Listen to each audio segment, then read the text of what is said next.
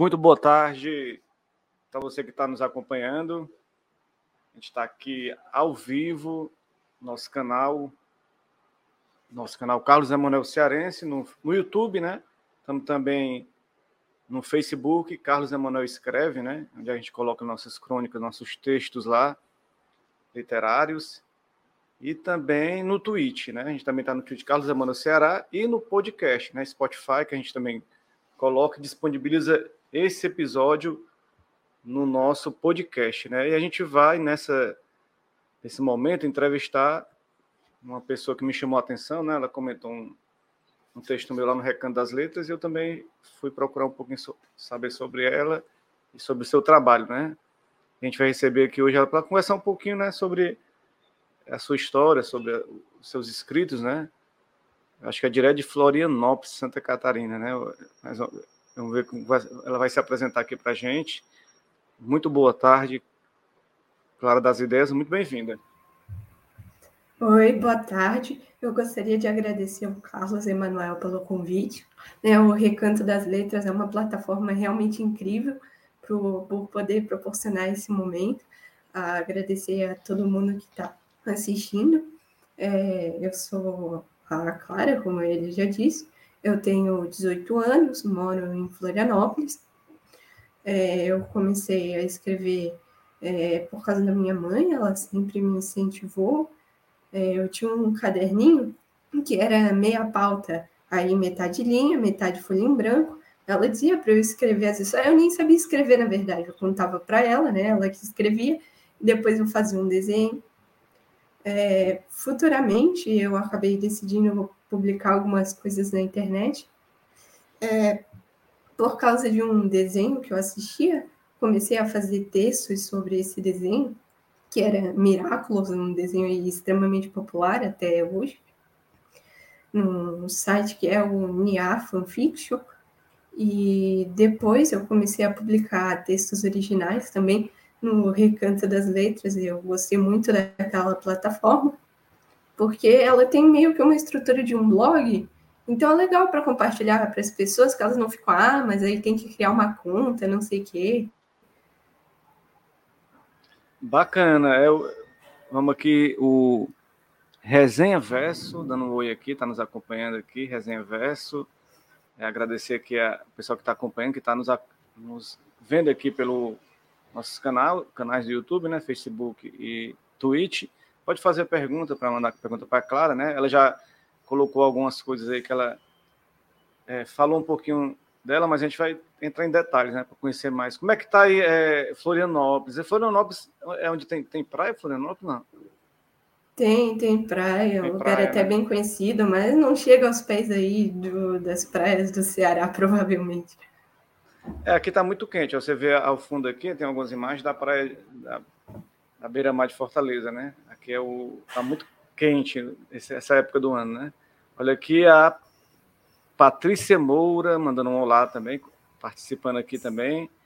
É claro, você falou isso aí no começo, né? Eu queria, a gente queria que você, a gente falasse por etapas, né? Você falou um pouquinho dessa questão que no começo, né? Você não, não, não escrevia ainda, era muito nova, né? E, mas criava histórias, né? E essas histórias você passava para sua mãe. Como é que, como é que era, como é era esse processo? Quantos anos você tinha nessa época? É, eu já nem me lembro mais direito desse período, eu sei mais pelas datas que eu botava. É, acho que o primeiro foi de 2008, então devia ter cinco anos. O último foi de 2011, que eu, inclusive, que eu tenho lembrança, eu me lembro que eu tinha tido uma ideia para uma história, eu ia chamar minha mãe para anotar, mas foi já no momento que eu sabia escrever. Eu lembro que eu tentei escrever essa, uma letra toda garranchuda, de ver logo esse processo, porque a letra da minha mãe é muito bonita. E eu acho que aquela ali, daquele período, é uma das que eu mais gostei, inclusive, talvez por ter sido a primeira que eu realmente escrevi. Era. Lendo agora, eu acho que eu devo ter pensado na história da Branca de Neve, porque era algo muito parecido tinha um pavão que era lá o bonitão dos animais, aí depois nasceu uma princesa borboleta que era mais bonita que ele, e aí eles ficavam brigando, tipo no pau a pau mesmo. Bacana. Aí, é, é Clara, tem, tem aqui a, a, Zoraide Silva, né, dando um oi também. Tem a Resenha, Resenha Verso, que te fez uma pergunta também. Clara, qual a sua maior inspiração para escrever? Ela está antecipando uma pergunta que eu vou já fazer, a Resenha Verso. Aí, antes dela, dela falar da inspiração dela, eu quero que ela que falasse um pouquinho mais sobre é, essa, isso que você me falou, que você partiu para escrever para valer com 13 anos, né? Fazendo é, eu, fanfics, né? Que chama? É, como é que se chama? Fanfics do Miracles, do Miracles, né? É uma, é uma, é uma série de desenhos fran, de franceses, né? É, Isso. Como é que, que você pensou nessa, nessa questão dessa, dessa, dessa série, né? Faz tempo que você assistia ela já, aí veio essa ideia de fazer essas a fanfics é tipo é, é umas histórias que você extrai como inspiração dessa obra principal, né? Explica isso. um pouquinho sobre isso. É, fanfic, na verdade, é uma abreviação para fanfiction, mas como a língua sempre evolui, até fanfic já tem sua abreviação. É, o pessoal chama só de fic. É interessante pensar, por exemplo, o, o piano. Antigamente ele chamava piano forte, né? E piano é uma abreviação. É, se fosse hoje em dia com mensagem, provavelmente a abreviação ia ficar PF em vez de piano, né? Então, a fanfic é quando tem uma obra original e você faz inspirado nela. Pode ser, ah, um, e se tal coisa tivesse acontecido? O que muita gente faz é histórias de algum casal que não aconteceu, por exemplo, mas você queria que tivesse acontecido. Você imaginar, ah, como teria sido se tal personagem ficasse junto com outro tal personagem também tem uma coisa chamada universo alternativo, que aí é quando você cria uma história toda sua, só que você não cria os personagens. Você usa o personagem que já existia, aparências, características, muitas vezes o passado, que é algo muito legal, muita gente até depois elabora melhor o personagem numa linha mais original e desvincula totalmente de fanfic. É, mas, de certo modo, essas AUs, né, que é a abreviação de universo alternativo, né, às vezes acabam dando spoiler, né? Porque você sabe que o personagem na né, desenho, sei lá, o vilão, ele apareceu, você já sabe que o vilão vai ser aquele. É, eu comecei a fazer as fanfics de Miraculous, né? Porque eu acompanho o desenho desde que estreou no Brasil, no início de 2016. E foi um desenho que fez muito sucesso logo de cara e surpreendeu os criadores. Eles não estavam contando que ia ser tão bombástico. Aí eles não tinham planejado uma outra temporada nem nada. Ou, sei lá, até tinham planejado, mas não para tão breve. Então ficou um intervalo muito grande, porque os fãs estavam aguardando uma continuação que não estava pronta. E eu devo dizer que eu já conhecia as fanfics antes, mas era algo que eu não gostava de acompanhar, porque eu preferia a obra original. Só que na indisposição dela, no caso de Miraculous, eu acabei indo para as fanfics, comecei a ler várias, ler várias e ler várias, e a gente acaba pensando, nossa, e se eu fizesse uma? E eu comecei a publicar nesse site que era o NIA, eu até publiquei em outros também, mas eu acabei deletando minha conta e mantive só no NIA mesmo, porque eu gostava muito dele. É, os personagens, eles contam a história de, de, de uns personagens que estão no, no liceu em Paris, né? Que ele, inclusive, é, é, é francesa, né? A, a, personagem principal. Você se, como é que você se identifica com esse personagem? O que é que você assim tira de dele desses personagens para você fazer esses fanfics? É, fala um pouquinho né, desses personagens para a gente, que a gente tem gente que não conhece, né? Esse universo, né? Do, do Miraculous. É, Miraculous, né? Um desenho animado francês, como você já mencionou, ele se passa em Paris. É, tem umas joias mágicas que dão poderes, que são os Miraculous. Aí essas joias têm tipo uns serzinhos que ficam vinculados a elas, que são os Kuamis, que é eles que dão os poderes. Aí tem dois jovens, que é a Marinette e o Adrian, que são os principais, que eles têm duas dessas joias e eles usam para se transformar na Ladybug e no Cat Noir, que são os heróis do desenho. E aí tem um vilão, que ele também tem um Miraculous, que é o Rock Moth, o poder da joia do Rockmoth, ele cria umas borboletas e essas borboletas, elas entram em algum objeto de alguma pessoa que está triste e dá algum poder para essa pessoa executar alguma vingança, e aí essa pessoa é o vilão do episódio. E aí tem a, a Ladybug, que tem o poder da criação, tem Retinol tem o poder de destruição, eles usam esses poderes para combater o vilão do dia. E o objetivo né, do Rockmov é pegar os Miraculous dos outros dois, porque aí tem toda uma mitologia de que o da criação e o da destruição eram as joias mais poderosas. Se você tivesse as duas, dava de fazer um desejo, e ele está interessado nesse desejo. Bem interessante essa história, assim, que dá um certo empoderamento na, nesse universo do, da escola, né? Que às vezes as pessoas que estudam, né? É, ensino médio, assim, ensino fundamental, eu não sei se é o caso, né? Eu sei que eu estou falando de mim, né? Que a pessoa é mais, mais, mais tímida na escola, no, no, no, dia a dia com, com, com convivência com seus amigos, e eu vejo que essa série aí, eu não, não acompanhei ainda, vou até acompanhar, depois eu ver se eu encontro, fala um pouco assim, de, com, com, esses poderes a pessoa se torna um pouco, é, como se diz, se empodera, né, de algumas, de algumas coisas que libertam ela de, de, de certos, não sei se, como se diz, de, de, certas coisas que elas se sentem excluídas, né? Não sei se é, se é mais ou menos assim, se elas se sentem excluídas e com esses poderes elas conseguem superar essa exclusão e se, se sentir melhor. Eu não sei como é que que, que funciona esse universo. Não entendi. Eu quero entender, né? Você explicasse um pouquinho mais se, se esses poderes ajudam em, em quê, né? Assim, influenciam em quê, né? É, a ideia é mais ou menos por aí mesmo, né? A pessoa tem um problema, ela meio que tá triste e recebe um poder para geralmente ligado à vingança. É...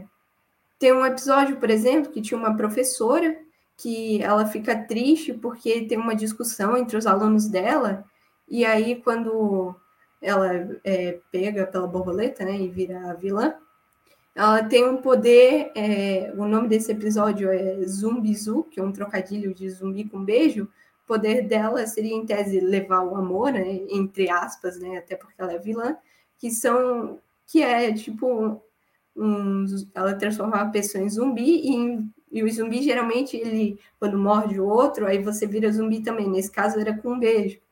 O que uma forma de levar o amor, parar com a briga dos estudantes, mas distorcido, acho que para deixar explícito, não, isso é vilão, apesar de ser uma coisa boa, o amor e tal.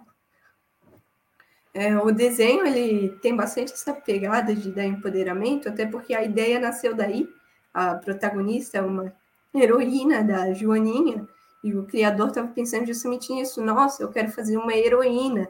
Né? E também a Joaninha, que herói da Joaninha que já existiu, né? Se fosse, sei lá, do morcego, aí tem um Batman, tem vampiro, manjado pra caramba. Queria fazer algo diferente.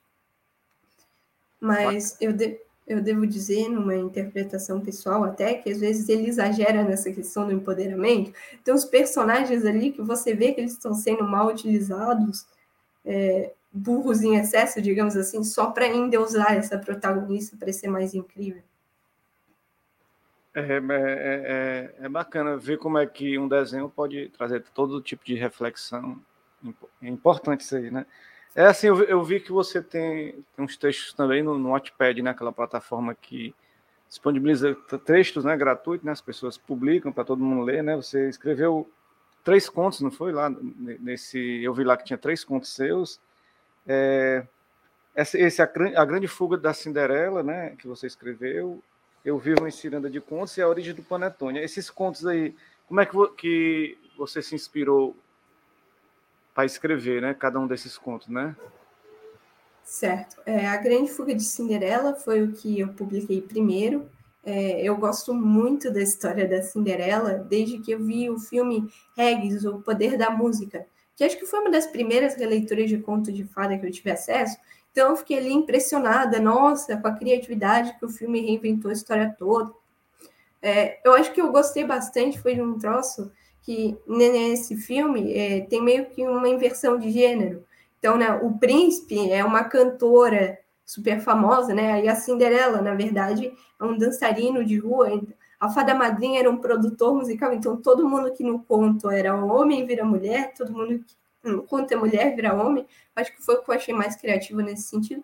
E só que aquele filme eu não consegui ver até o final por algum motivo. E isso meio que iniciou uma fome por releituras de Cinderela. Eu sabia que não era aquele filme, mas eu consumia como se fosse. Até que finalmente eu consegui encontrar esse filme de novo para assistir ele na íntegra, é, recentemente até, que eu acho que de certo modo foi um pouco ruim, porque eu já estava mais velha, eu vi que o filme tinha vários furos no roteiro, já nem é tão bom assim mais. E por esse amor aí que eu tinha a Cinderela, eu fiz muitas releituras de Cinderela, essa é apenas mais uma, que eu pensei em na, nessas muitas releituras de Cinderela que eu fiz, eu percebi que uma coisa recorrente era a Cinderela ser a protagonista, o que é algo que faz muito sentido, já que é a história dela, né? Então, pensei em fazer uma em que contasse um pouco sobre a fada madrinha, porque é um personagem que a gente não sabe absolutamente nada sobre ela. Só que a ideia acabou crescendo muito também devido ao apoio que eu recebi àquela história, até que tem bastante acesso.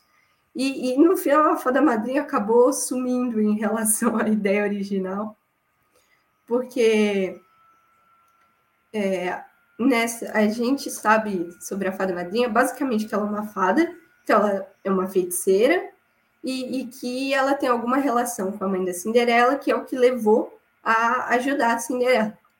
Aí eu juntei essas três coisas, eu disse que ela vivia lá no mundo das fadas, ela queria encontrar magia para virar uma feiticeira, só que só tinha magia no mundo dos humanos. E ela era amiga da mãe da Cinderela que foi junto nessa missão. Aí eu comecei a desenrolar a história, só que em algum momento no meio eu decidi colocar que as fadas sofriam racismo. Aí isso acabou virando o tema central da história, porque racismo é algo delicado, não dava de passar batido. Aí acabou que no final virou uma luta política e e desviou até bastante da Cinderela, é só um meio ali da história que lembra um pouco. É, no, eu vivo em uma ciranda, é, uma coletânea de contos que são inspirados na letra de Cantigas de Roda. Por enquanto está disponível só poucos, mas estou pensando em fazer mais de 20. Talvez em janeiro vai ter aí umas férias, eu vou tentar escrever tudo. Estou pensando em disponibilizar no Recanto também, lá tem como botar e-book para download gratuito. Foi um dos motivos que me levou a fazer uma conta lá, porque eu estava super interessado nisso. É, que eu pensei em fazer porque eu toco piano é, e há muito tempo meu pai me deu de presente um livro do Vila Lobos com algumas cantigas infantis. É, e o Vila Lobos ele fez algumas releituras de cantigas de roda, digamos assim, uns rearranjos, que é basicamente uma música nova que um trecho ali ele meteu a ciranda.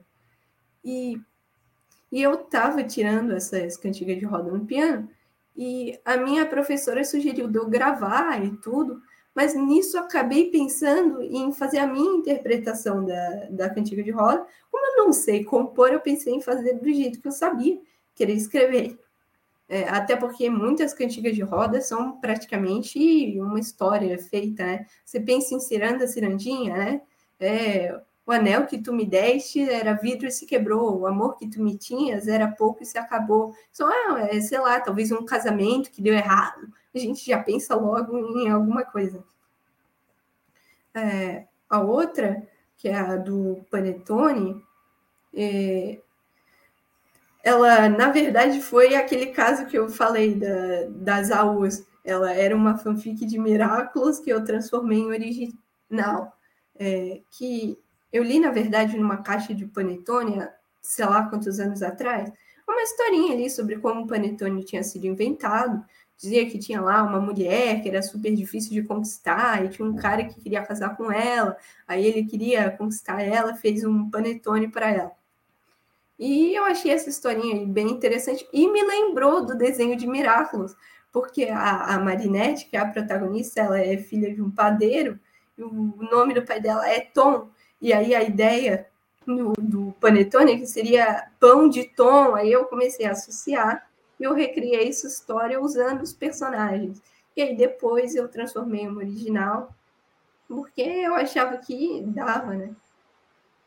É, é interessante. Agora você falou essa questão desses personagens, às vezes de você trazer um personagem principal de uma história e você às vezes querer também falar dos outros personagens, dar, dar também atenção para os outros personagens, né? Eu estava vendo o Mestre do Universo, que está até disponível na Netflix, né? porque é, é a história do He-Man, né? Só que no Mestre do Universo, inclusive a segunda temporada já liberaram, vou até assistir, assistir a primeira temporada, eles não, não focam no He-Man, né? O He-Man até, eles focam nos outros personagens. E eu acho interessante... É, não, mas, mas depois você vai assistir lá, se você quiser. Ele, ele, não, ele não foca no personagem principal, He-Man, então ele, ele tenta dar que o He-Man não é só ele, né? O Adam, tem outros personagens, né? tem o mentor, tem a maligna, tem o esqueleto, tem outros personagens, a Tila, né, que é a personagem até principal, que, que vira até um protagonista nesse, até um spoilerzinho, mas eu não vou contar a história não, mas tem que é só que a Tila vira protagonista nessa história, né? E eu acho interessante. Eu tô, tô agora vou querer ver a segunda temporada, né, para ver como é que fica. Agora tem uns comentários aqui, resenha verso Adrian de Miraculous é pura lerdeza, aí é o comentário da re, re, resenha verso e também a Patrícia Moura fez um comentário aqui, ó. A fada madrinha é a personagem que mais gosta da história. Ela faz, falou aqui uma, uma frase que ela fala, né? É, a musiquinha da fada madrinha. Sala Como... catula, mexa catula, bibi de bob de bum. Ah, é uma, uma musiquinha da, da história. Patrícia Moura, todo mundo acompanhou. Acho que, que, que o, desenho, o desenho animado, assim, não tem idade, né? Como os próprios games, né? Hoje você vê que quem é game tem, todas as idades. Você vê gente de adolescente, adulto, até hoje, um dia desse, o Antônio Fagundes, né, que já tem quase 75 anos, que é um ator de novela consagrado, falou que hoje uma das diversões dele é jogar game, videogame, né? Então ele se diverte com isso, porque a idade não, não, não importa para quando você gosta de alguma coisa, né? Até uma, uma, uma diversão, né? É legal essa, essa interação. Por isso que às vezes eu, não, eu vejo alguns desenhos, não todos, mas alguns desenhos eu acho legal e que são marcantes a gente acaba assistindo, né? Agora, é, Clara, é, eu li alguns textos seus também no Recanto das Letras, né? Eu achei até, achei até for, profundo os seus textos lá sobre, e vi que você tem, tem alguns textos que você fala um pouco do choque da realidade, né?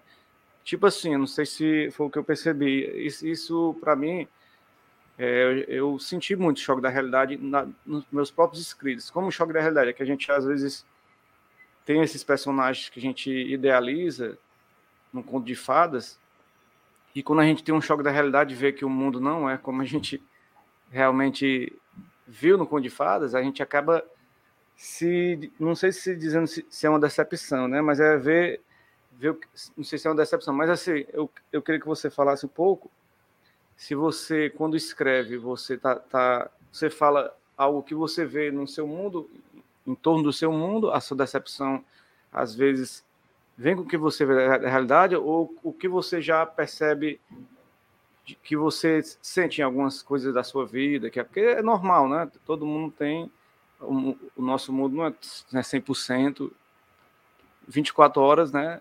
Dando tudo certo. Tem as coisas que a gente não, não consegue, não sei se você, porque como escritor eu sempre acabo sentindo muito as coisas que estão ao meu redor e também as coisas que acontecem comigo. Aí como é que você é, se coloca nessa situação? A sua inspiração aqui é é o que você vê dos outros ou o que você passa por isso também? É, tem alguns textos em que são coisas assim plenamente fictícias, às vezes que eu vi em algum lugar ou simplesmente eu tirei da minha cabeça. E tem outras que é mais um desabafo e eu estou falando de mim mesmo. Eu costumo escrever muito na terceira pessoa, porque eu gosto de fazer pontos de vista de diferentes personagens. A primeira pessoa é meio difícil de fazer isso. Então, uma dica que eu dou para o meu leitor, se ele quiser saber se eu estou falando de mim ou se eu inventei, olha isso. Tem alguns textos meus na primeira pessoa e praticamente todos que estão em primeira pessoa é porque eu estou falando de mim. Quando eu estou falando de mim, eu prefiro usar a primeira pessoa porque é mais fácil de eu externar o que, que eu estou sentindo. Sei lá, na terceira pessoa, às vezes fica muito frio. E aí, como eu que estou sentindo aquilo, eu, eu, eu tenho mais coisa para passar. É tem algumas exceções que eu uso a primeira pessoa e não é necessariamente eu, mas na maioria das vezes é, é assim. É, eu tinha um diário, porque não sei se tem alguma coisa. Quando eu era criança, eu ganhei muitos diários de presente. E eu me sentia meio que na obrigação de usar, já que eu estou ganhando de presente. Algo que a gente vê muito nos filmes, personagens tendo diários, só que eu não gostava muito de escrever nos diários, eu ficava, usava raramente. Aí teve um tempo que eu pensei, não, eu vou me obrigar a escrever praticamente todo dia para daqui a 50 anos eu ler o que tivesse ali. Mas eu acabei desistindo e largando de mão, mas tinham algumas coisas que eu me sentia mais à vontade de escrever, que eram justamente esses textos aí em primeira pessoa, fica até meio metafórico, né? E diferente de um diário, mas um desabafo, mas algo que eu, eu senti a vontade de falar, eu já até pensei em copiar esses textos para colocar naqueles diários abandonados. Bacana, bacana. É, é, eu, vi, eu vi também alguns textos, textos seus, você falando de mulheres, né? É, por isso eu queria saber assim como é que você enxerga esse papel da mulher na sociedade atual. Eu vi aquele li uma crônica sua, né, que você colocou lá, a mãe da química, né, que você fala uma história real, né, mas também tem algumas coisas que você coloca lá e vi que você sente, você colocou como se faltasse o protagonismo das mulheres, né, na história, né, se as pessoas não dão a devida importância às mulheres e você tipo colocou essa esse essa crônica aqui tipo não sei se fazendo uma crítica porque não se tem essa relevância do papel das mulheres. Queria que você falasse sobre isso você sente falta desse, desse, do papel da mulher. Não falo na literatura em tudo né em relação à ciência às artes a, em relação ao trabalho em tudo. Como é que você enxerga isso né? É, quando eu era bem mais nova, nem tinha esse conhecimento aí do machismo, exclusão feminina. Uma coisa que me chamava atenção era que quando fazia trabalho na escola sobre algum personagem importante aí que tinha que fazer a biografia, é, nunca mencionava, sei lá, se ele era casado, os filhos, não sei o quê. E, e talvez aí a gente pode pensar em várias coisas, né? Será que ele era casado mesmo? Porque ele não poderia ser solteiro, né? Mas eu ali, eu ficava sentindo falta de mencionar com quem ele era casado. Porque, sei lá, se fizesse uma biografia minha, provavelmente a pessoa com quem eu casei era muito importante para mim. Eu acho que ela teria um espaço na minha biografia. É, e era uma percepção que eu tinha. Até que muitos anos depois, eu estava lendo lá a biografia do Lavoisier e, e eu reparei que mencionaram a esposa dele.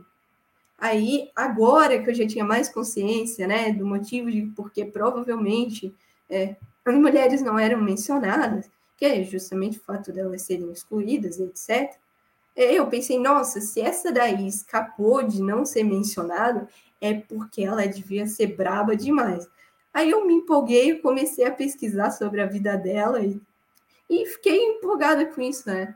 E aí e estava pensando em fazer um texto sobre ela, fez até mais numa pegada dela interagindo com Lavoisier, eu cogitei até fazer um conto fictício lá deles fazendo alguma descoberta química, porque uma coisa que eu percebi muito quando eu estava lendo sobre ela é que ela gostava pra caramba do Lavoisier e ele também dela, e me pareceu que ele tinha muito presente esse amor na vida dela. Foi o que eu pensei inicialmente até mas depois surgiu uma outra oportunidade num concurso é, de textos feitos por mulheres, justamente pensando nisso tudo, de promover lá a mulher escritora.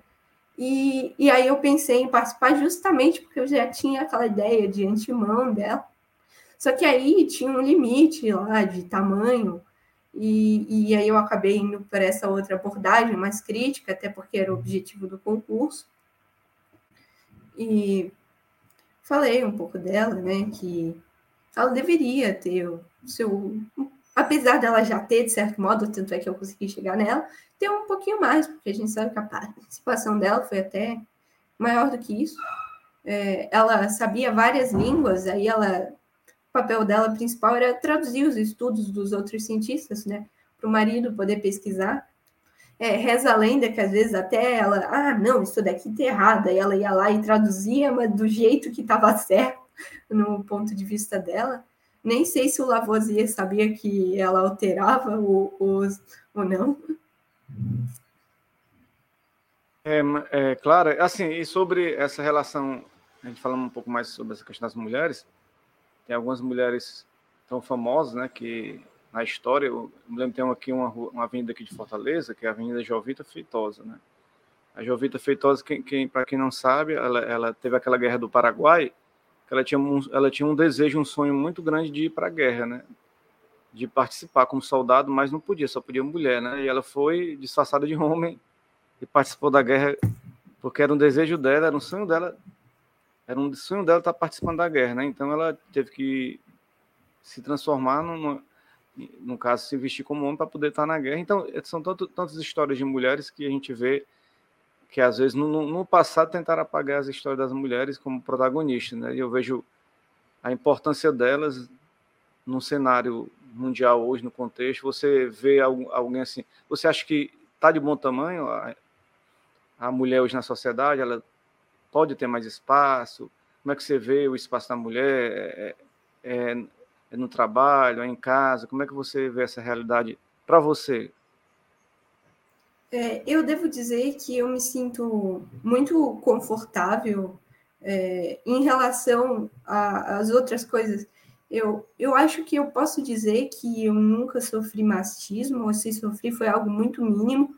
Então, toda essa coisa eu acabo sabendo mais por relatos eu, eu devo dizer que às vezes eu fico até pensando, né? Porque as chances de na vida eu nunca sofrer nenhum tipo de discriminação é mínima, aí fica achando, né? Até quando, né? Então, de um certo modo, quando eu vejo, até penso que tá muito bom, mas quando você ouve o relato dos outros, né, não tem como. Outro dia eu estava vendo uma reportagem sobre gravidez na adolescência. Aí eu pensei, eu fui assistir a reportagem, né, com uma mentalidade, tendo mais ou menos uma noção do que eu poderia encontrar, mas depois que eu assisti, a gente vê que o buraco é muito mais embaixo. Por exemplo, a gente via lá os pais dessas crianças, muitas vezes a gente tinha um que ali na reportagem, a, a menina, ela acabou pegando sífilis porque ela não tinha esse conhecimento de DST, etc. E, e ela não ia no médico para tratar da sífilis por quê? Porque o, o, pai dos filhos dela não deixava, batia nela, e eu fiquei ali chocada, porque eu não esperava ver esse tipo de assunto sendo abordado. Então, na minha realidade, eu acredito que seja muito bom, comparação como era no passado até realmente, mas quando a gente pensa na desigualdade, tem tá coisa de que tá tão ruim quanto era antigamente, praticamente.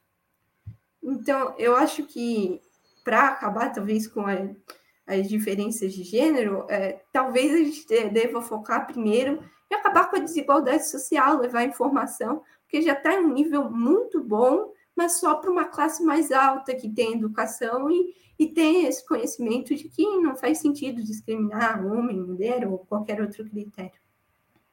Concordo com você. Acho que a desigualdade social é a raiz de todo problema, né?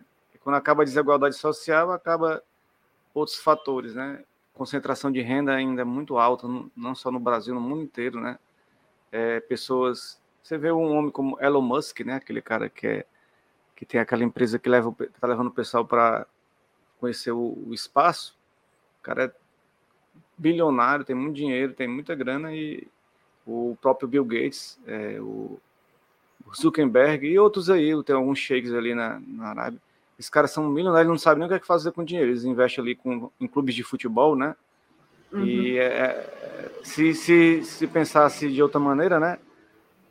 Ó, que o o Dalisson Anselmo, fazendo aqui a sua participação, Dalisson Anselmo, como muita gente já está participando aqui, né? Agradecer a galera que está participando. Tem gente está participando aqui na, na, na, gravação ao vivo, mas tem muita gente que vai escutar depois, né? vai escutar só o áudio pelo, né, a gente botar no podcast para galera escutar o áudio da gente, né? E, é, Clara, eu queria perguntar a você sobre, assim, você lê os grandes clássicos, né? Eu acho que a galera, a galera tem essa curiosidade. Eu acho que você lê, né? Mas queria que você falasse se você lê os grandes clássicos, assim, quais são, assim, os grandes li livros que lhe inspiram, que você gosta, até pegando a, a pergunta aqui do Resenha, Resenha Vesque, claro que eu sou uma inspiração para escrever, né? Eu vi que você falou um pouco da inspiração aí do, dos, desenhos, dos desenhos animados, da, dessas histórias aí que você falou, mas também eu queria saber os clássicos, né? Você já leu alguns clássicos aí, por exemplo, Pequeno Príncipe, muita gente fala, né? Não sei se você já chegou a ler, mas se não chegou, mas tem outros clássicos que você pode ter lido, né?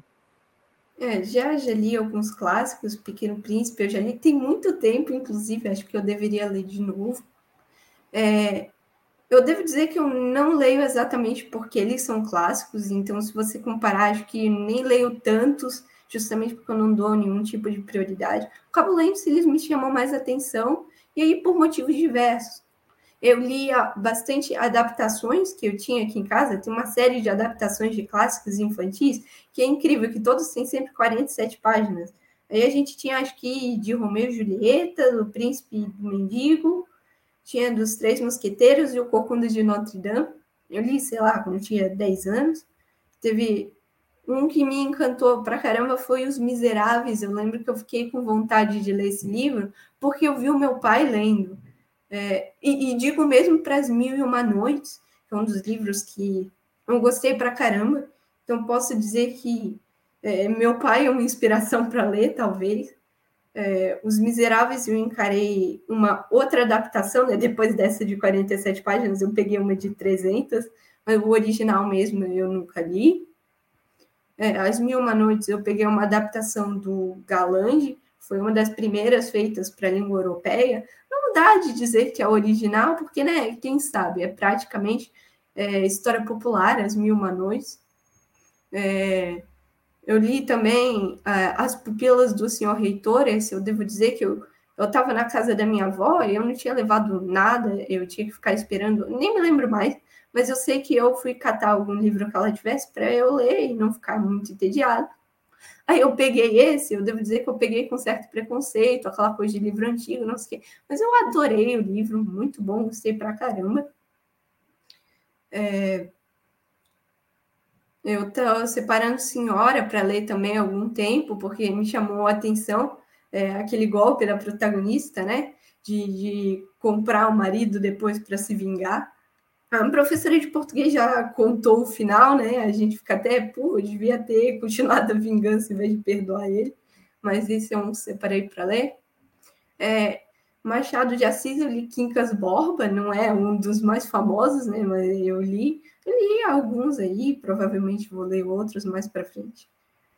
Eu acho que todo mundo que acaba indo para uma linha mais de escrever acaba tendo que ler os clássicos, porque eles são referências para tudo. Alguém que queira estudar não tem muito também uma escolha. Mas muitos acabam chegando a nós, mesmo no público popular, porque se você vê ele como um livro qualquer, como um livro contemporâneo, digamos assim, ele tem o mesmo potencial de atrair alguém que qualquer outro livro. É, a gente fica com essa de, ah, é velho, é chato, não sei o quê, mas no fundo é, eu também posso pensar que o, o novo é superficial e não sei o quê, e, e isso acaba não dando em nada. Eu tenho uma certa dificuldade com livro modinha, por exemplo. Olha, quando o livro fica muito bombástico, eu perco a vontade de ler. É uma coisa que dizem muito, é que ah, às vezes você está perdendo a chance de conhecer uma história muito boa com isso. Né? E, e é verdade, se aquilo ali bomba, não necessariamente porque é comercial, às vezes é porque é bom mesmo, né? A gente tem que se libertar desses preconceitos, às vezes, né? Apesar de que existe muito livro bom no mundo, então, se, sei lá, eu discrimino os clássicos, os modinhos, ou sei lá, no fundo ainda vai ter um monte de coisa que eu teria que discriminar muito mais se eu quisesse ler tudo.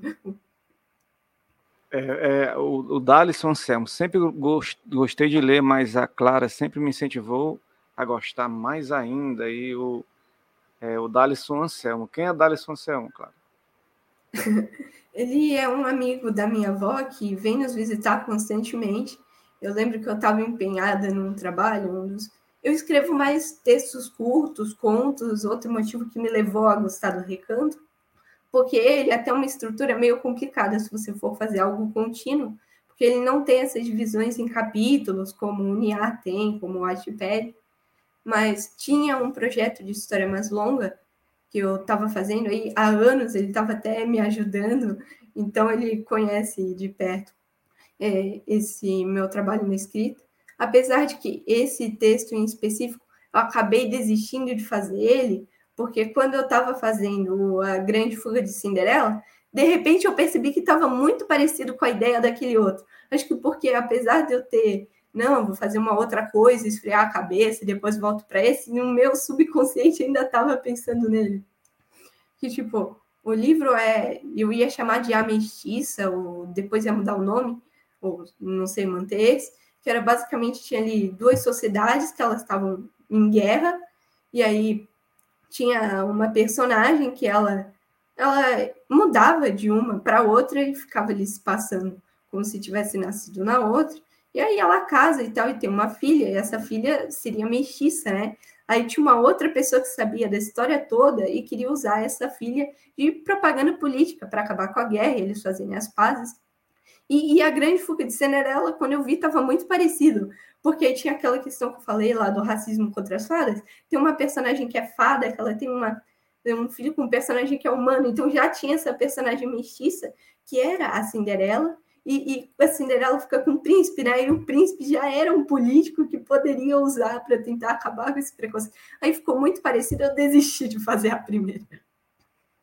Eu estava vendo você você falar dessa questão das modinhas, né? Que é o pessoal seguir lei e ou então ver aquele que está na moda no momento. Eu também nunca gostei. Eu sempre fui sendo um pouco do contra, um pouco diferente.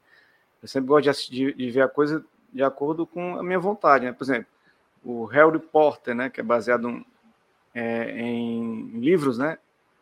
É, eu não vi na, na época que passou, né? Já faz, já, inclusive fez agora 30 anos, né? fazendo 30 anos agora, do primeiro, do primeiro livro, do meu primeiro filme, A Pedra Filosofal, né?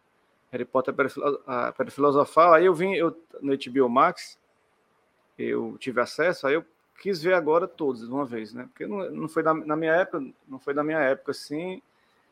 Eu sou um pouco geração um pouco depois, né? Do, do, eu, tô, eu tô 42 e os protagonistas do filme estão com 30, 31, né? Aqueles atores principais. Então eu sou um pouquinho, uns 10 anos depois da minha geração. Mas eu vi pra, porque eu gosto de ver depois. Pensei, o dos Anéis também eu já vi duas vezes. Não na época que estava fazendo sucesso, né? Aí aqui lá o pessoal fala do Vingadores, eu também faz maior sucesso, eu não vou assistir. Aí Liga da Justiça, eu fui assistir agora Liga da Justiça do Zack Snyder, muito bom também, né? Mas, por exemplo, o... agora um que eu assisti praticamente na época, porque eu gostei, não porque era modinha, que é o Game of Thrones, né? Baseado na, nas Crônicas do Gelo e do Fogo, que eu assisti, que eu li o livro, né? eu li os livros, né? E, e, é uma coisa que eu, que eu gosto. Eu acho que a gente tem que seguir o nosso instinto, né?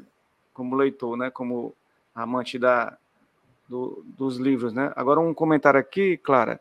Resenha Verso. A Clara foi minha primeira amiga virtual. Sou muito grata por conhecer uma pessoa tão maravilhosa assim.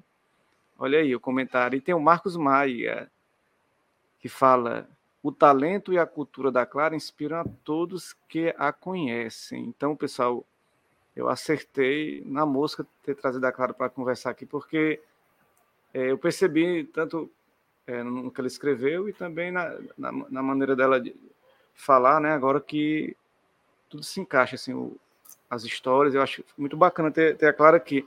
Eu estava vendo assim você falando dos livros que você lê, Clara eu perguntei sobre os clássicos, eu também não, eu li alguns clássicos, mas eu sou mais ligado, eu fico rastreando alguma coisa diferente, né, que, que tenha. Eu li muito Gay Talese, que é um jornalista consagrado nos Estados Unidos, eu li Hunter Thompson, né, que é da Escola do Gonzo Jornalismo, eu li Jack Kerouac, na, na Estrada, que é um livro muito bom que eu tenho aqui, eu li, eu li é, o, vários, vários também clássicos também, de, do, do Gabriel Garcia Marques, colombiano, né, Ennett Hemingway, né, também, muito bom também, escritor muito bom. É, Silva Plath, né, uma escritora muito boa também, não sei se você já ouviu falar dela, Silva Plath, né, Redoma de Vida, um livro que eu li muito forte, ver esse livro dela, é, da Silva Plath. Então são, são livros que a gente vai rastreando e, e tem, tem livros bons em todo canto do mundo, né. Agora, claro, eu queria que você faça um pouquinho assim, que além de escrever, eu queria que você faça um pouco da sua vida hoje, né? Do como você se sente, o mundo atual, os seus projetos, como é que você está, o seu planejamento de, de, projetos e como é que você está se sentindo hoje no mundo que a gente está vivendo atualmente, né? Eu acho que eu sou uma pessoa talvez de fases. Eu já tive aí muitas paixões que me engajaram durante a minha vida. É, atualmente é a escrita, que está durando até, eu devo dizer, tempo demais. Eu só estou vendo até onde esse gás vai ir. Mas é, eu falei que eu estudo piano, né? Logo quando começou a pandemia, eu peguei ali, comecei a treinar bastante, eu imprimi um monte de músicas de Natal para fazer algumas filmagens e mostrar para o pessoal, já que a gente não ia poder se reunir no, no Natal. Então, piano né, é uma coisa que eu gosto bastante. Eu também gosto de desenhar, eu acho que essa talvez seja uma das poucas paixões que eu tenho certeza que nunca vai sumir. O que é uma coisa interessante, porque ela não tem nenhuma intensidade, talvez porque eu sei que eu vou gostar disso para sempre, então não tenho nenhuma pressa em fazer aquilo antes que eu perca a vontade. Isso até é um pouco ruim. Eu gosto. Então, é, um dia aí talvez eu morra antes, mas está nos planos eu fazer algum curso de desenho, ou melhorar nessa técnica também. É, em breve, né? Eu já estou com 18 anos, futuramente vou prestar um vestibular, e então almejando entrar na faculdade. Eu faço qual, um curso. Hum? Qual o curso que você deseja fazer? É, eu queria fazer medicina, foi algo que eu sempre quis, é, mas eu já não tenho tanta certeza se eu vou conseguir passar, porque logo antes de começar a pandemia, eu já estava pensando em começar a estudar, porque eu vejo entrevista dessas pessoas que tiram primeiro lugar no vestibular, não sei o que, eles dizem que ficam estudando oito horas por dia. Eu pensei, bem, eu não tenho oito horas, mas se eu começar, sei lá, dois, três anos antes, eu divido essas oito horas, pode ser menos tempo. E eu percebi que eu estava com certa dificuldade em me concentrar, isso me preocupou bastante, apesar de que eu não sei o desfecho dessa história, porque logo acabou, veio a pandemia, como falei, eu me engajei lá no piano, também estava aprendendo a fazer animação, que era um outro que teve uma vez que eu e a minha irmã, eu tenho uma irmã, né?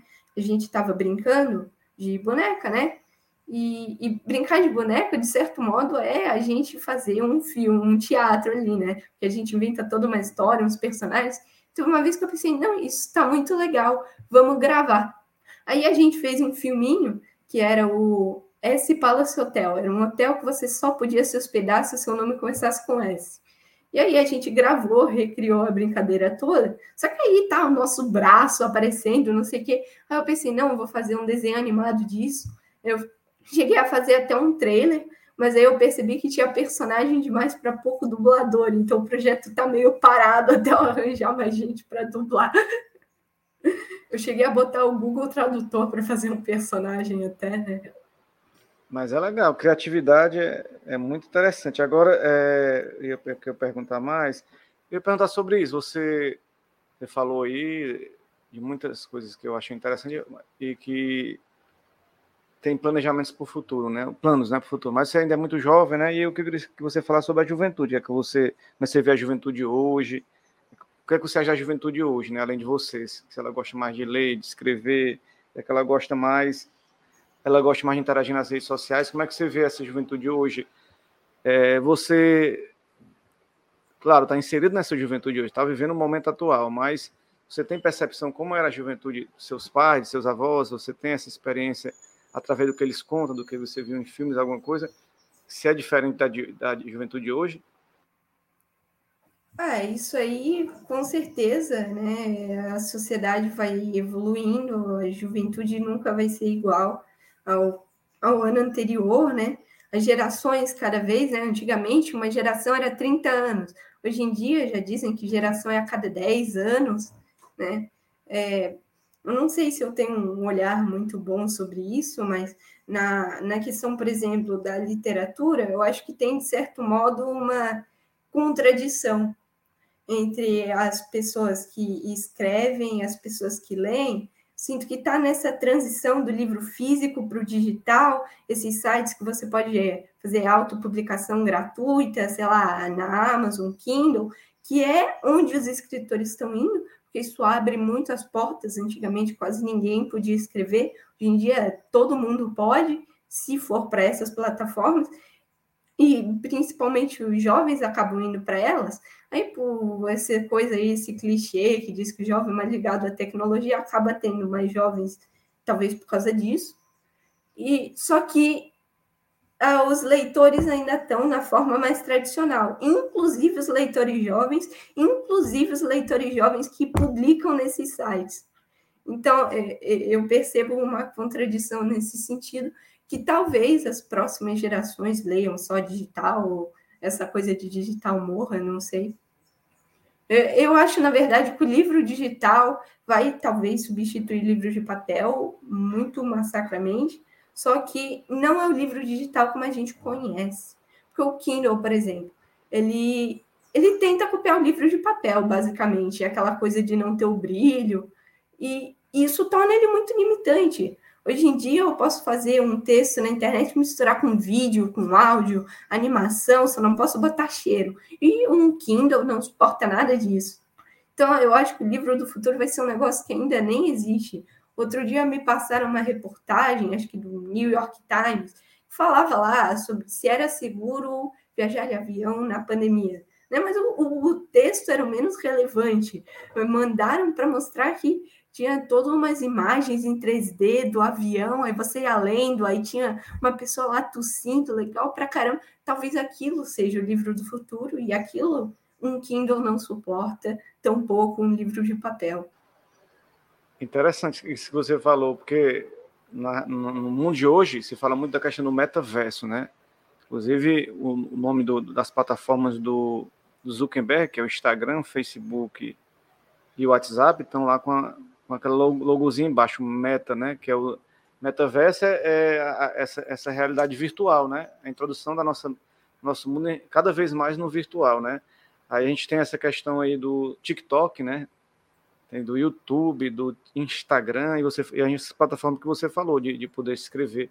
Apesar de eu ver que ainda a gente não tem tanto, por exemplo, quando você escreve, você é um escritor, eu sou um escritor também, eu me considero escritor, mas tem muita gente que não se considera, até tem um livro publicado físico, né? Se você não tiver um livro publicado físico, você não se considera escritor, mas, mas os livros estão aí na Amazon, como você falou, Clube de Autores e outras plataformas, o Wattpad, o Recanto das Letras, que a gente pode se considerar escritor, sim, não só quando tem obra publicada.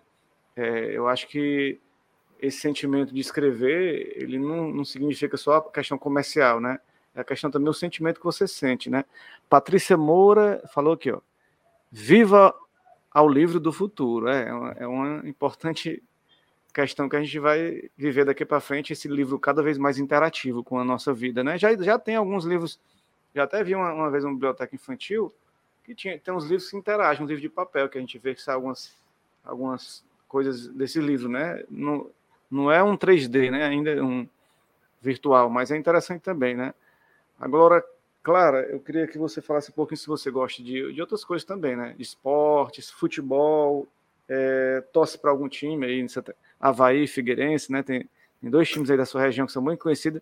Tem o Chapecoense que, que infelizmente está sendo rebaixado agora, né? Para a Série B do Campeonato Brasileiro. O Havaí conseguiu subir agora na Série B, conseguiu uma vaguinha, beliscou a última vaguinha ali eu queria que você falasse assim.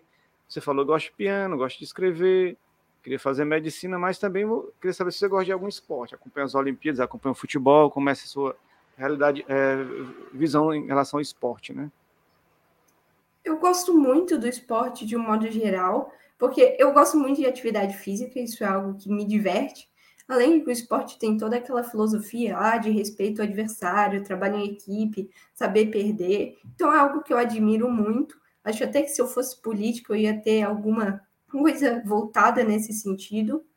É, eu gosto muito de esportes no geral, o futebol acaba sendo o esporte mais presente aqui no Brasil.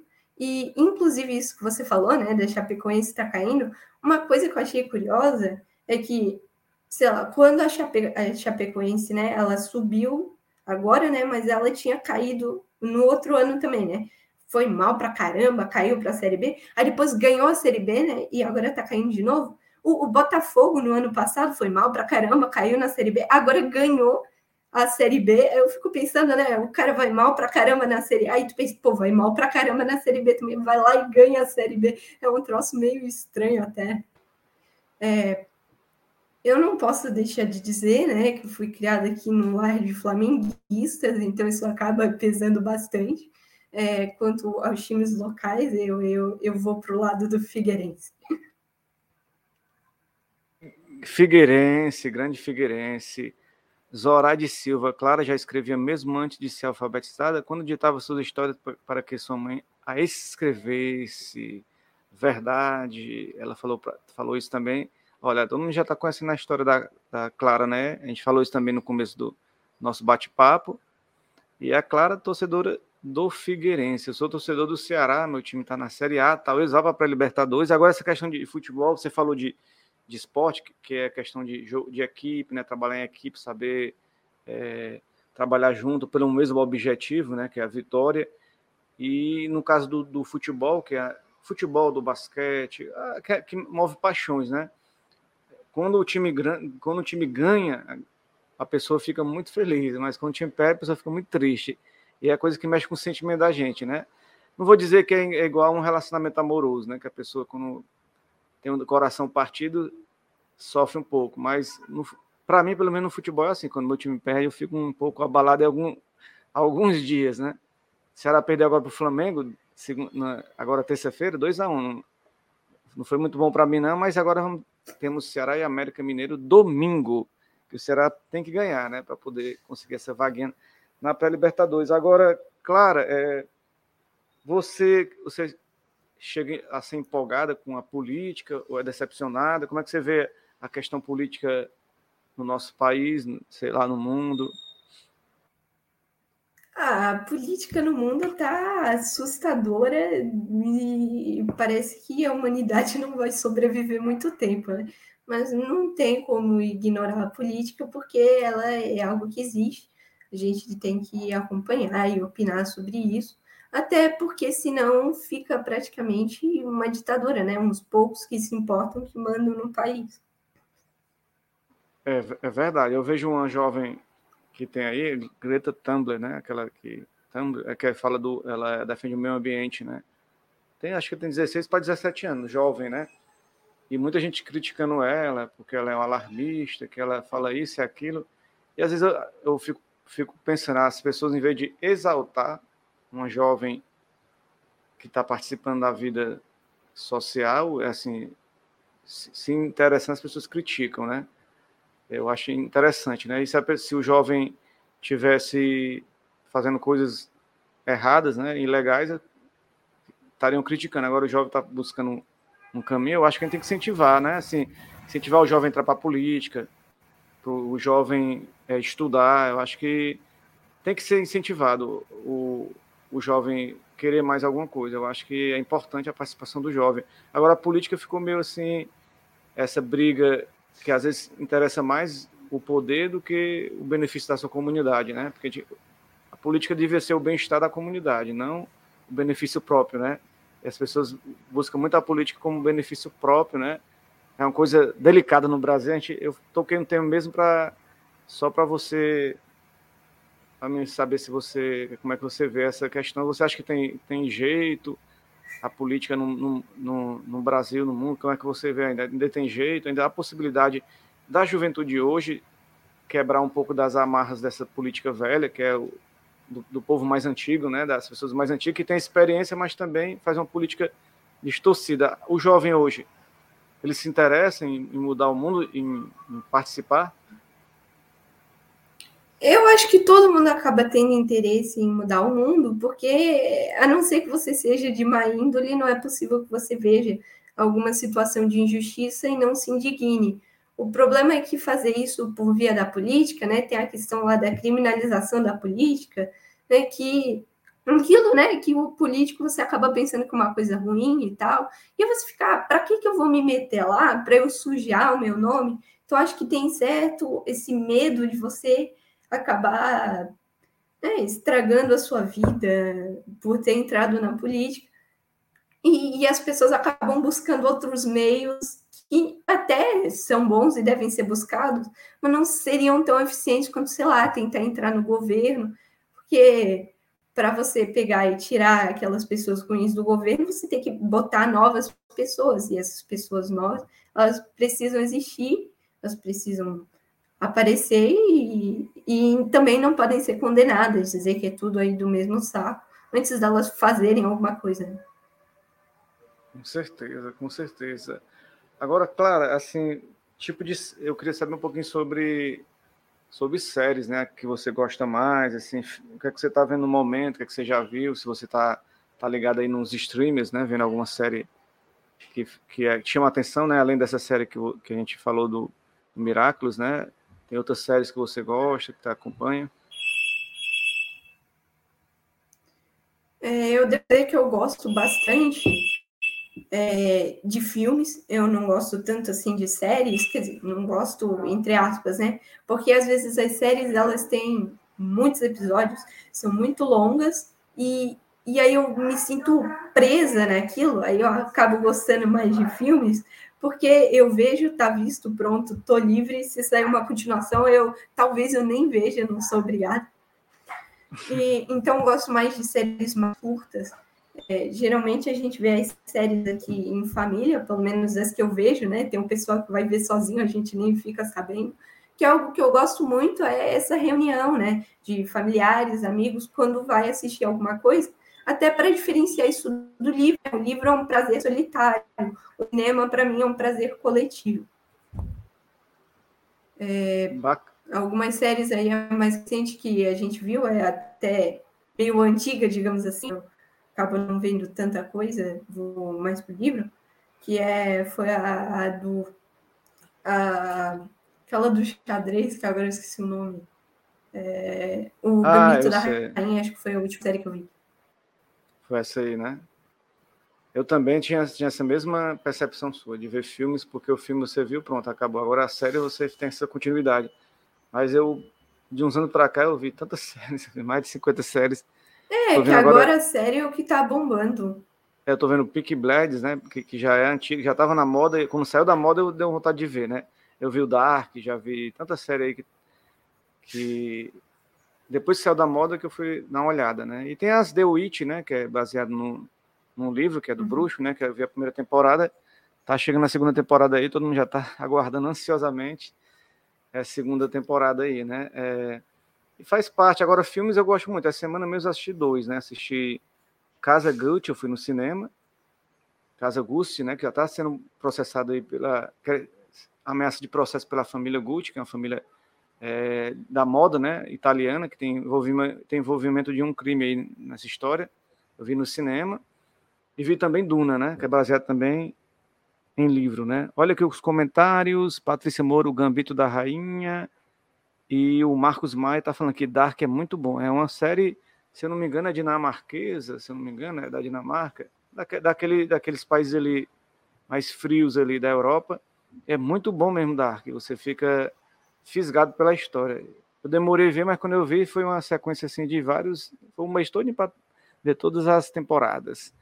Agora, é, outra pergunta que eu ia fazer, é, filme você já falou, gosta muito. O que é que você pensa assim sobre, é que você está pensando sobre o futuro da nossa humanidade, assim, como é que você está vendo nosso futuro? Estamos vivendo esse período aí que parece que não acaba nunca, né? Como é que você vê a perspectiva para o futuro? É, aí a gente entra, né, naquele negócio da Greta que você falou, né? O pessoal criticando que ela é arlamista, né?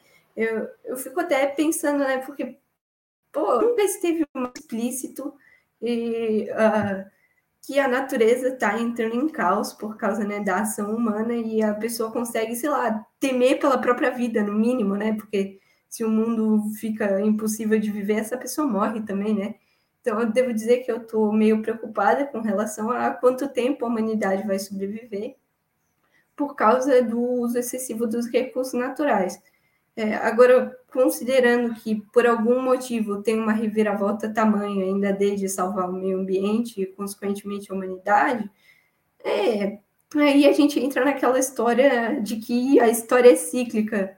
Né? Agora de, aparece em alta aquelas coisas lá dos regimes totalitários, que provavelmente em algum momento vai aparecer algum, aí depois vai ter uma rebelião, ele vai cair e vai aparecer outro. É, essas guerras constantes até a humanidade se matar de vez, sem depois a natureza interferir.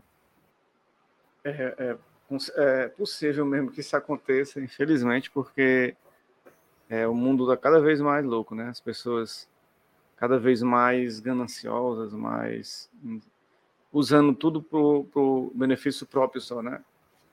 Você tira pela essa, essa pandemia que as, as indústrias farmacêuticas estão aí brigando por lucro, mas não pensam em quebrar patente, né? A, a vacinação na África, na África, no sul da África, acho que não chegou a 20% e está afetando toda a humanidade, porque se não vacina o pessoal na África, aqui a gente é prejudicado porque vem essas variantes, Omicron, Delta, aí a gente não pode curtir o nosso Réveillon, não pode brincar nosso carnaval, porque não, tem que se proteger, né? E, a galera, e tem também um pessoal que se chama negacionistas, que não gostam da vacina, né? eu acho que existe, na minha opinião, né, claro, não estou falando de mim, né? Eu acho que existe a liberdade de, de cada um de tomar ou não a vacina, mas quando você vive em sociedade, você a sua liberdade acaba quando ela interfere na vida dos outros da sociedade, né? Então, eu acho que quando ela prejudica a sociedade, eu acho que ela passa a ser você tem que cumprir a, as regras da sociedade. Então, acho que a vacinação é essencial para acabar com essa pandemia. Agora, Clara, Clara, é, clara, é Clara das Ideias, como você falou, é o pseudônimo, mas o nome mesmo é. É Maria Clara. É, é que Maria tem Clara. um livro que. Isso. Tem um livro que é A Fada que Tinha Ideias. E, e quando eu estava pensando em um nome para colocar lá no NIAC, o site que eu publicava lá as fanfics, eu estava pensando em colocar um nome que fazia referência a algum livro. E como eu gosto muito de fadas, esse livro não é tão conhecido, eu pensei, por exemplo, colocar Sherazade, que é das Mil Uma. Esse nome já estava em uso, obviamente. Aí eu coloquei a fada que tinha ideias, porque eu achei que era uma brincadeira legal, né? Já que uma pessoa que escreve, ela tem ideias, fazia referência ao livro e tinha a fada, né? E aí depois, quando eu pensei em fazer, publicar lá as histórias, eu pensei em algo mais sério, digamos assim, que eu pudesse gente assinar. Eu botei Clara das Ideias, porque o nome da fada do livro era Clara Luz, o meu nome também, Maria Clara, ao mesmo tempo eu mantinha a ideia de fazer referência ao livro e eu botava o meu nome. Aí dá meio que um jogo de palavras, né? Ideias claras e tal. Ficou bacana. Agora, é, Clara, é assim, uma, eu tenho umas perguntas para fazer para você, porque eu fiquei curioso, assim, você é jovem, bastante jovem, né? 18 anos, tem muita vida pela frente, assim, mas os seus planos, os seus planos, assim, o que é que você deseja para o futuro? Você, como é que você se vê no futuro? Você se vê uma, uma, uma jovem casada, com vários filhos, ou se vê viajando pelo mundo? Como é que você, como é que você imagina o seu futuro ou ainda não pensou sobre isso? É, eu devo dizer que na questão de casar, é algo que eu meio que deixei na mão do destino. É, casar pela ideia em si não é algo que me atrai, mas sei lá, vai que um dia eu conheço alguém que eu gosto, não sei, joguei na mão do acaso. Quanto a ter filho, né, eu sempre gostei da ideia de adotar, era algo que eu queria fazer, apesar de que tem muita burocracia para isso, não sei se efetivamente algum dia eu conseguiria. É, é... Já de algo que tu não quer, se tiver grana para isso, não espero oportunidade. Adotar é um, é um ato muito bonito mesmo. É, muitas, muitas, muitas crianças órfãs, né? Que estão por aí pelo mundo, né? Seja no nosso próprio país, ou seja imigrantes, né? Que vêm de fora, às vezes, às vezes por guerras em outros países também. É um ato nobre, é um ato bonito, que realmente vale a pena também. Aí é, é, Queria agradecer, Clara, a sua participação. Né? Eu sei que o bate-papo está tá interessante, está agradável, um bate-papo bacana. Vai ficar disponível no nosso Facebook, no nosso YouTube, no nosso Twitch e vai ficar disponível também lá no nosso link do, do podcast. Né? Eu mando, depois vou mandar para a Clara, para ela ver também, divulgar para os amigos dela o nosso áudio, o nosso bate-papo. Mas eu queria que você falasse algumas palavras aí é, que você quiser falar e antes de tudo, agradecer a sua presença. Foi muito bom conversar com você, trocar essa ideia bacana. Uma pessoa de Florianópolis, eu aqui de Fortaleza, a gente é, poder interagir com gente. Tá aí, a internet proporciona uma coisa boa, que é essa interação com pessoas tão distantes que, se não fosse pela internet, talvez não se conhecesse, né? Assim, não tivesse esse momento de trocar ideia. Eu, antigamente, eu conversava com pessoas por carta. Eu me lembro desse tempo das cartas, ainda peguei uns 20 anos atrás a gente trocava muitas cartas. Eu trocava carta com meus irmãos, com minha mãe, com algumas amigas, amigos. E hoje é mais fácil a comunicação, né? De alguma forma a internet possibilitou isso. E eu queria que, agradecer você e deixar você falar algumas palavras aí que você quiser.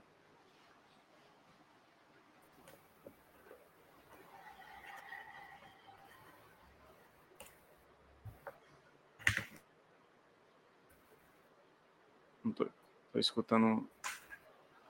Clara, tá me escutando? Eu não estou escutando. O áudio da Clara. Agora sim, peraí. Pronto, agora estou ouvindo. Embaixo do que você disse, que a internet, né, principalmente o recanto, né, que foi o que acabou nos unindo, proporcionar esse momento incrível. Eu, eu fico muito feliz. Bendito o dia que eu fiz uma conta lá, porque os usuários são muito legais. E eu queria agradecer também ao pessoal que está assistindo, é, minha família, meus amigos, obrigado pela presença. Fico muito feliz que vocês gostem de mim a ponto de prestigiar-me dessa maneira. E, e desejar boa sorte para você, né, Carlos, com o seu canal, suas entrevistas, que você cresça bastante e continue trazendo muitos convidados que aumentem a sua audiência. Muito obrigado, Clara, e pedir também aos fãs da Clara que me sigam aí no canal para dar uma forcinha aí para a gente poder chegar em mais gente, né? E a gente conta com a colaboração de vocês. Muito obrigado, Clara. Foi muito feliz de ter você aqui. Tchau, tchau, né? Um abraço. Boa tarde para você, um bom final de semana para todo mundo. Tchau.